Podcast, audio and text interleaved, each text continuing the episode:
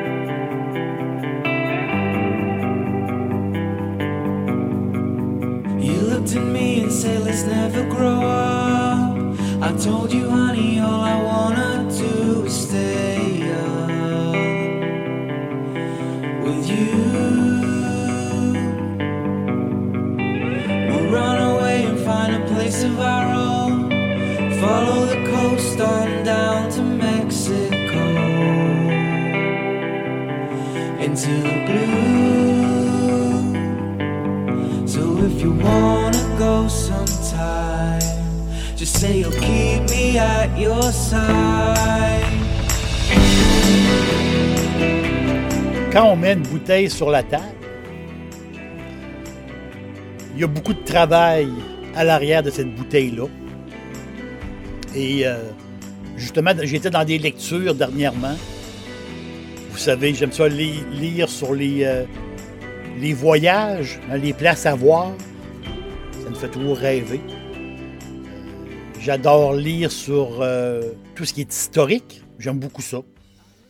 Puis aujourd'hui, avec le web, c'est tout à fait extraordinaire. Et, euh, sur le vin, justement. C'est un article intéressant qui parlait des métiers du vin. Puis je, suis tombé là-dessus, puis je trouvais ça le fun. On parlait, il parlait des maîtres de chais. Ben, les maîtres de chais, c'est ceux qui c'est ceux qui travaillent à toutes les opérations de la fabrication du vin. de l'arrivée du raisin jusqu'à la mise en bouteille. On parle de quelqu'un qui travaille sur le terrain les opérations en tant que telles pour fabriquer euh, du vin. Les maîtres de chais sont, euh, ils travaillent fort. Il y a les énologues, ben c'est les, on peut dire, c'est euh, c'est des spécialistes. Justement, eux autres, ben, ils vont conseiller les vignerons pour faire les montages et faire la sélection des fruits. Et un peu comme un peu comme des chimistes. Hein. Ils, vont, ils vont travailler pour faire du bon vin. Ils vont jouer avec les années. Ils vont regarder ce qui est possible de faire. Donc, les énologues et les vignerons ensemble, ils font un travail, main dans la main, ils font un super travail pour, euh, pour avoir du bon vin, pour avoir ce qu'il y a de mieux avec ce que la nature donne. Les sommeliers sont toujours spectaculaires. Hein. Ceux qui travaillent, on, dit travailler après le bouchon. Hein. Donc, euh,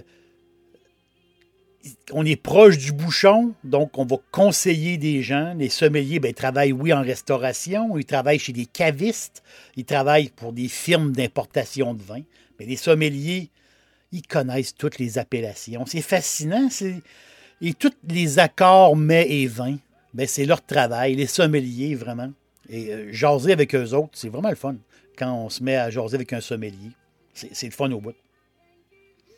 Il y a plusieurs autres métiers aussi. Un qu'on l'oublie, c'est agronome. Et euh, la science des sols, les agronomes, c'est très, très important. Et justement, il y a un livre intéressant qui est paru en 2001, mais qui a été réédité plusieurs fois. L'auteur, c'est Jacques Fanet.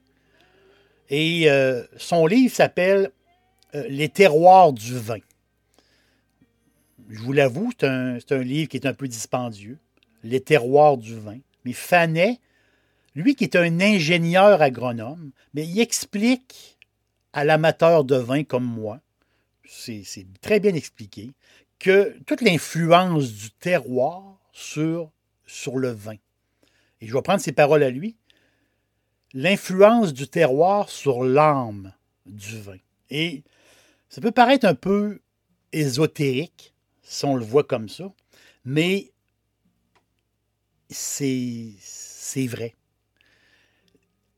Les racines, la plante, le pied de vigne, ces racines qui descendent en bas.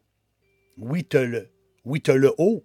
Tu as, euh, ce qui est en dehors de la terre. Donc, la température, le soleil, le vent, la pluie, il y a plein de choses. Mais le sol, le sol est très, très important. Beaucoup plus qu'on pense. Et pour certains cépages, vraiment, vraiment important, qui peut donner des choses tout à fait incroyables. Donc, toutes ces, racines-là, ben, ils vont chercher, ils vont chercher toutes les, tout ce qu'ils ont besoin dans un sol particulier. On, on, peut parler des Cabernet Sauvignon euh, australiens sur les fameuses Terra Rossa, ou on peut parler du Cabernet, euh, du Pinot Noir, justement, sur le calcaire. Hein. On peut parler des Chardonnays sur les Marnes, mais justement, les Marnes comme à Chablis. Et c'est euh, ce terroir-là est, est, important, justement. Jacques Fanet, il dit dans son livre par rapport à Chablis, il dit le vignoble chablisien a une seule religion, le chiméridgien. Le chiméridgien. Un sous-sol vraiment particulier. On est où présentement? Oui, on est à Chablis. On est entre Paris et Lyon. Et on est dans la Bourgogne. Et la Bourgogne, on connaît les côtes de Nuit, les côtes de Beaune, les côtes chalonnaises, les Mâconnais. Mais en Chablis, en, en, Bourgogne, il y a le Chablis. Mais le Chablis, c'est le plus au nord. Hein. Et le Chablis, ben, c'est quoi? C'est 100% blanc et 100% chardonnay. Mais ce n'est pas un, hasard. Je répète le nom. Le sous-sol chiméridgien. Il y a une magie qui s'opère. Mais c'est quoi ce sous-sol-là? pour ce nom qui est vraiment spécial, chiméridien. Mais c'est, c'est comme un millefeuille, c'est comme des étages. Donc, il y a 150 millions d'années, ce coin-là de la France était sous l'eau. Et il y a eu des couches, des couches de marne grise, un peu comme de l'argile, de l'argile avec de la calcite, une espèce de, de terre argileuse, justement. Et ça a fait des couches. Et entre ces couches-là, il y a eu des fossiles. Il y a eu des petits coquillages. Vu que c'était comme le fond de cette, cette mer-là, si je peux dire, plein, plein, plein de petits coquillages. Et justement, ça a fait comme des couches de marne et de calcaire. De marne et de calcaire. De marne et de calcaire. Très impressionnant comme, comme place. Mais ce sous-sol-là, ben, le chardonnay, quand il pousse là, ça fait des chardonnays uniques. Il y a des chardons fantastiques de partout dans le monde. Mais le chardonnay chablisien, on parle d'une finesse, de, il y a un côté de pureté, si je peux dire, très minéral. Mais minéral, c'est le bon mot, mais encore plus que ça, c'est la finesse que le chardonnay, très élégant, que le chardonnay donne euh, à Chablis. Dixili, c'est mon poulet frit préféré. Chez Dixili Charlebourg, vous allez être reçu par une équipe formidable. Le restaurant offre beaucoup d'espace à l'intérieur comme à l'extérieur avec son vaste stationnement. Un poulet frit débordant de saveurs, tout à fait extraordinaire. On vous attend à Québec, Dixilly, Charlebourg. Sur les bouteilles de Chablis, on va voir, c'est qu'on fouille un peu dans le Chablis. Il y a les petits Chablis. Ben, les petits Chablis, c'est des terrains, justement, qui sont un peu plus hauts dans les côtes. C'est comme vallonné ils avaient, une rivière qui passe en bas, le village de Chablis et tout autour. C'est superbe. C'est superbe ce coin-là. C'est incroyable. Et les petits Chablis qu'on l'appelle, les petits Chablis, c'est sur les terrains un peu plus hauts. euh, où le sol est plus jeune un peu. Donc, il n'y a pas oui, ils ont les composantes, mais pas toutes les composantes. Et surtout, des fois, c'est des, des, bouts de terrain un peu plus exposés au nord.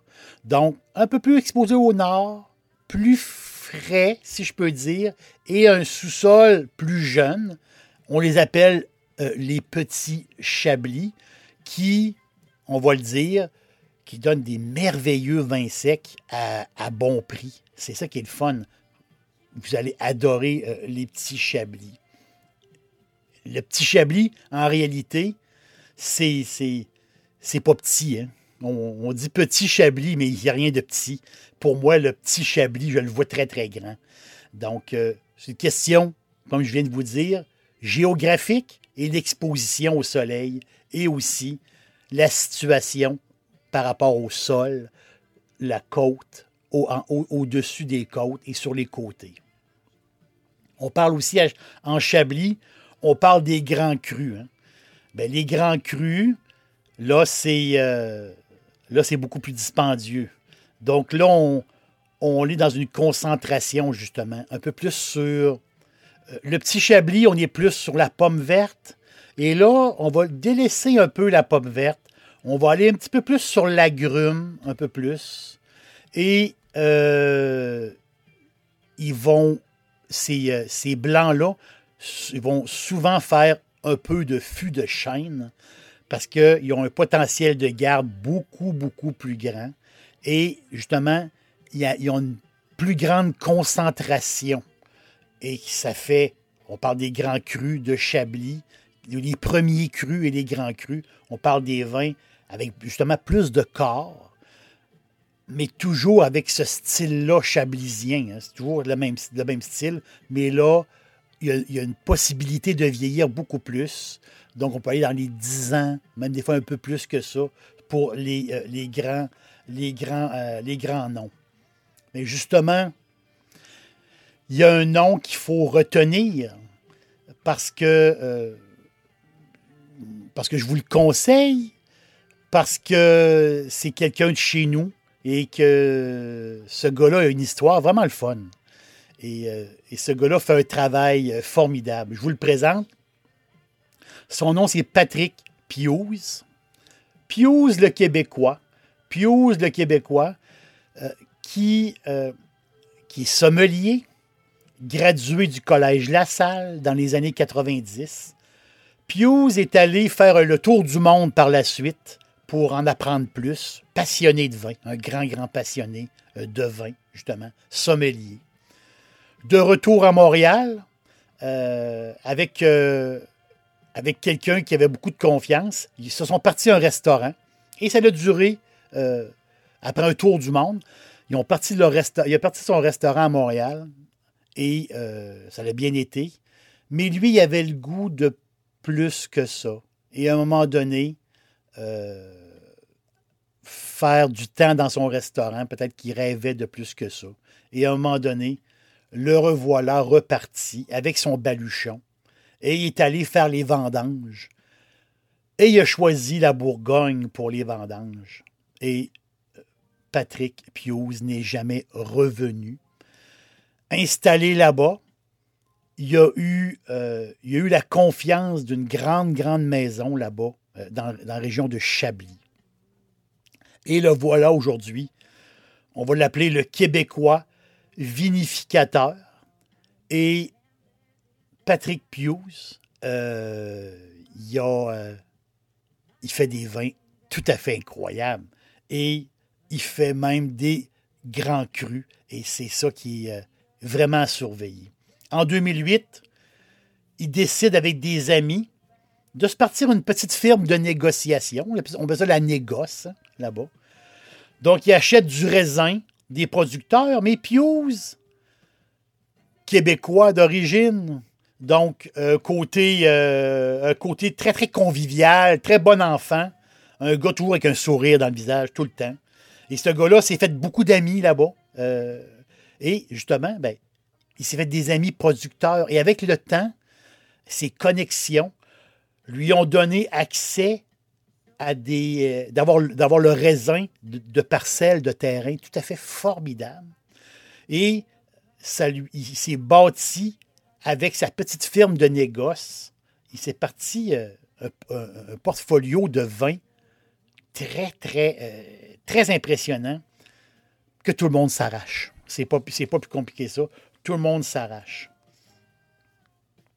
Les premiers crus et les grands crus de Patrick Pius, ben, c'est, sur les grandes tables du monde. C'est comme ça qu'il faut voir ça. Mais les amateurs avisés, comme vous, comme moi, ben, ont réussi à mettre la main sur certaines bouteilles. Et il y a une bouteille que je vous conseille. Il n'y en a jamais beaucoup. Il faut les trouver. Mais quand on en trouve, on peut en acheter deux. Donc, euh, à un prix, euh, un prix, euh, c'est pas un premier, premier cru, mais c'est un prix quand même intéressant pour la qualité du vin qui est formidable. Terroir de Chablis. Donc, c'est deux parcelles de terrain qui sont tout près, tout près des premiers crus et du premier cru Montmain. Donc, il y a une parcelle de, terrain là-bas, Montmain. Ça, ça- ça fait des vins à fait formidables. C'est juste à côté de Montmain. Donc, on a un vin ici. C'est du cristal. C'est du cristal doucement parfumé au jasmin. On laisse, justement, on laisse la pomme, puis on s'en va plus dans la poire. C'est très digeste. C'est ma blonde, ma blonde en raffole. Quand je lui donne une bouteille en cadeau, ben j'aime lui offrir un Patrick Piose. Elle adore ce vin-là, vraiment. Ben, justement, ça coule, hein, ça coule. C'est, c'est comme un. J'essaie de faire comme un. C'est comme un petit ruisseau de bonheur qui nous coule à l'intérieur. C'est bon, ça n'a pas de sens. Ça n'a pas de sens. Donc, je répète le nom. Terre de Chablis de Patrick Piuse. Vous allez, euh, adorer ce vin-là. Euh, il faut le trouver, mais les grands crus sont introuvables. Très difficiles à avoir. Les premiers crus aussi de Piuse. Mais celui-là, euh, le Terre de Chablis, on a la chance des fois de tomber sur des bouteilles. En terminant, je vous conseille un podcast. Le podcast s'appelle Climat. Et ce podcast-là, vous allez, vous allez aimer ça. C'est, on parle de viticulture de terroir, justement. On parle du terroir. Et euh, ben, c'est, c'est le sujet du podcast, c'est la Bourgogne. La Bourgogne qui est tout à fait fascinant. La Bourgogne avec tous ses climats, justement. Et vous allez comprendre toute l'histoire des climats, la Bourgogne. Climat qui n'est pas la température qui fait dehors. Climat, c'est, plus que ça. Je vous laisse le découvrir. Puis je pense que ça va vous intéresser. Merci d'avoir été là. À bientôt. Et euh, c'est simple. Prenez un bon verre de vin à ma santé et prenez soin de ceux que vous aimez beaucoup.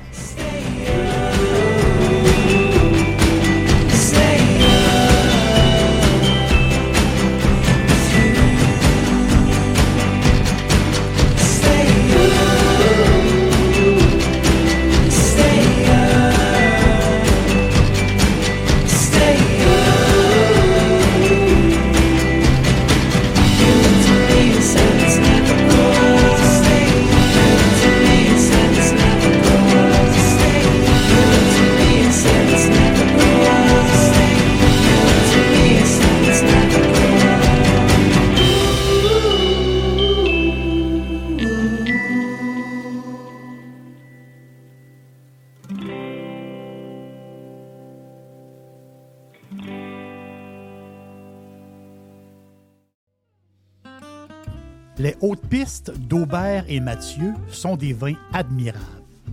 Un chardonnay brioché accompagne un pinot noir sur la framboise. Ils sont offerts à moins de 20 Je lance l'invitation. Goûtez les hautes pistes.